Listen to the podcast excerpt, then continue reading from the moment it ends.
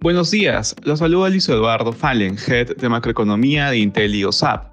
El día de hoy, martes 26 de julio, los mercados alrededor del mundo muestran resultados mixtos con la mirada puesta en la reunión de la Reserva Federal y los resultados empresariales del segundo trimestre. De manera particular, en Estados Unidos los futuros americanos muestran rendimientos negativos.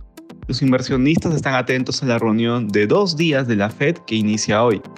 Al mismo tiempo, hoy reporta un 8% de las compañías del S&P 500, destacando grandes tecnológicas y empresas relacionadas a consumo, que darán luces sobre cómo el sector corporativo y los consumidores enfrentan un ambiente desafiante de mayor inflación y menor crecimiento.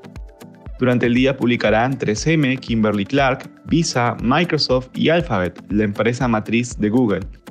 Ayer, Walmart alertó menores resultados debido al aumento de los costos y precios de los alimentos que afectan a los márgenes y consumidores respectivamente. En la eurozona, las bolsas europeas transan con ligeras ganancias y con la mira puesta en la reunión de la Fed.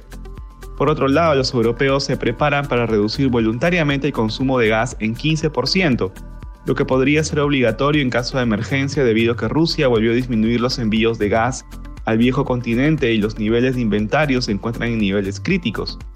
El precio del gas natural sube a máximo de los últimos cinco meses.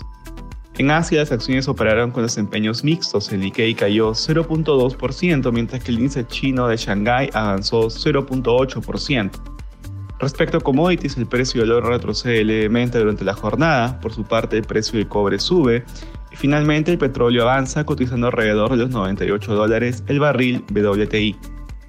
Gracias por escucharnos. Si tuviera alguna consulta, no dude en contactarse con su asesor.